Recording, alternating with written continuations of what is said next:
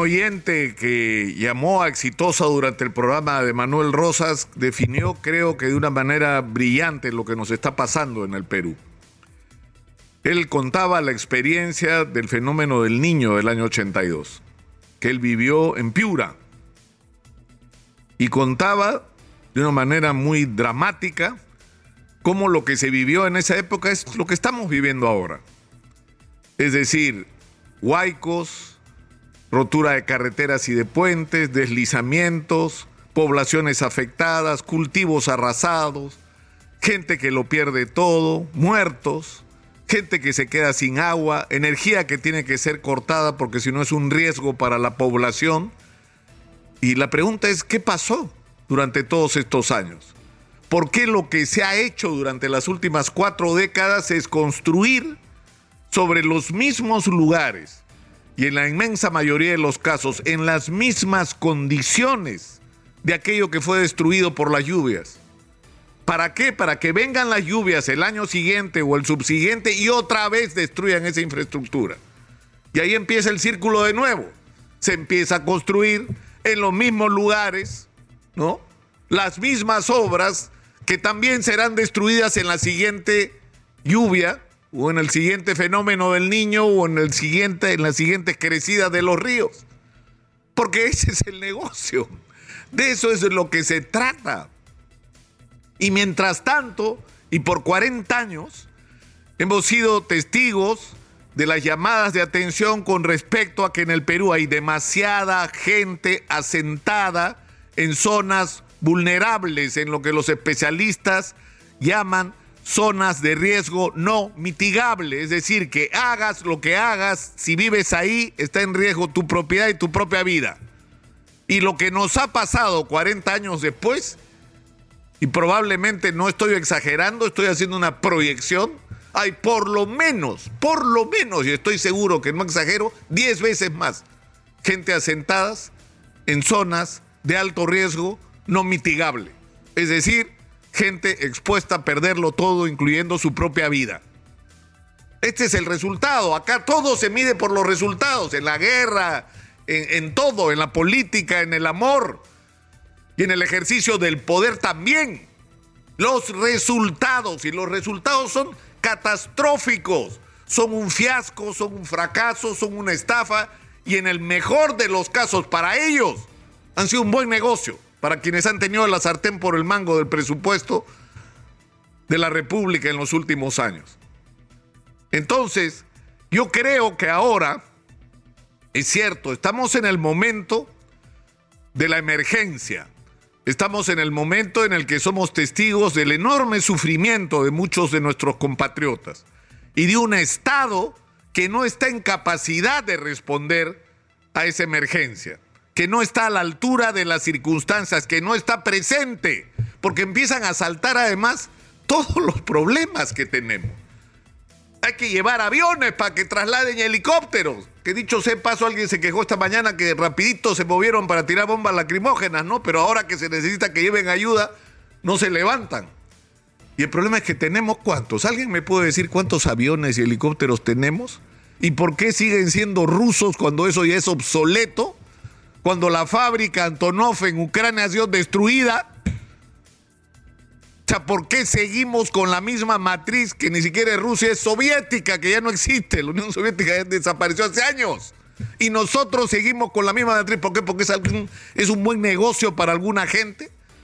Cuando debimos adquirir aviones y helicópteros modernos con nuevas tecnologías cuyo costo de operación y mantenimiento es infinitamente más barato de lo que tenemos.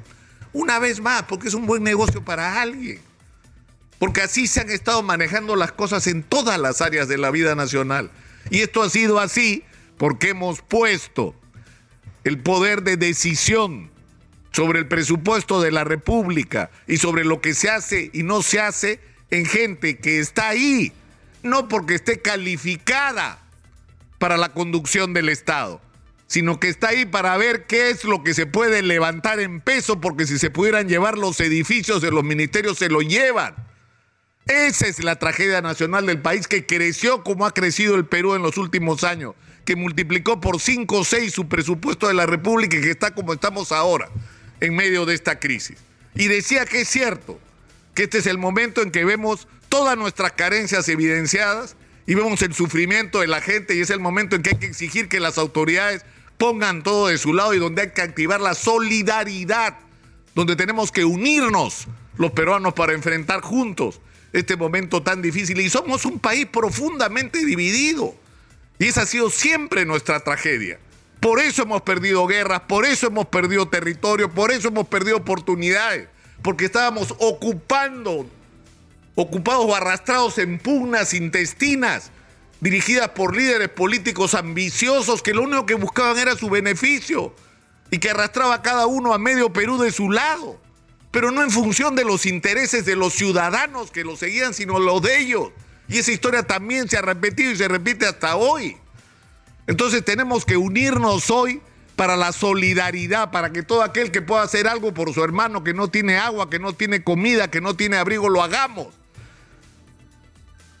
Y hay que desarrollar todos los canales privados para eso. Las iglesias, las organizaciones de barrio, las ollas comunes, los clubes deportivos, todo tiene que servir para la solidaridad hoy. Pero tenemos que estar unidos en una cosa más. Esto tiene que cambiar.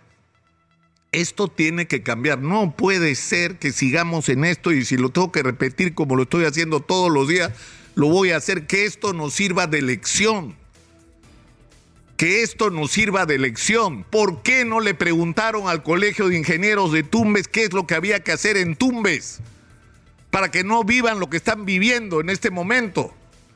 ¿Por qué no le preguntaron al Colegio de Ingenieros, al Colegio de Arquitectos o a las facultades de Ingeniería y Arquitectura de Piura lo que había que hacer para prevenir el desastre que están viviendo una vez más? ¿Por qué no lo hicieron? Porque no se gobierna de esa manera porque no son los técnicos los que toman las decisiones. Ya ha llegado el momento en que en cada región del país la gente se organice, se junte, los colegios profesionales, las facultades universitarias, las cámaras de comercio, las juntas de usuarios de riego, todas las organizaciones gremiales, empresariales y de trabajadores tienen que estar unidos en este momento para construir un país distinto porque no les van a decir desde acá un señor que conversa con un inglés en inglés sobre qué cosa hay que hacer en Piura. Los piuranos saben lo que hay que hacer en Piura. No necesitamos preguntarle a ningún inglés cómo gastar bien la plata para hacer las cosas correctamente y evitar lo que se está viviendo el día de hoy. Hace rato que los piuranos saben lo que hay que hacer y se repite en todas las regiones. Pero eso no va a ocurrir si la gente no se organiza y produce un cambio en quienes toman las decisiones. Y vamos a ver si los políticos se van a atrever a enfrentar una sociedad empoderada, que es lo que tenemos que hacer hoy. Tenemos, esto tiene que ser un antes y un después, pero insisto, tenemos que estar unidos. Y se van a dar cuenta ustedes que a la hora que nos pongamos a discutir los problemas reales del país y de los ciudadanos y las alternativas que tenemos, acabaron todas las otras discusiones. Y van a descubrir ustedes cómo tenemos más acuerdos que diferencias. Y que muchas de las diferencias que hoy nos separan han sido promovidas, estimuladas e inventadas por políticos ambiciosos que viven de nuestra división y de nuestra confrontación. Tenemos hoy un reto extraordinario que es estar juntos.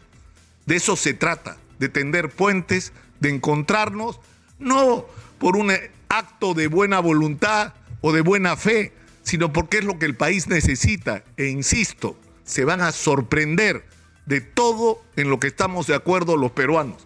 Lo único que tenemos que hacer es dejar de escuchar a los políticos y a quienes los sirven, dicho sea de paso.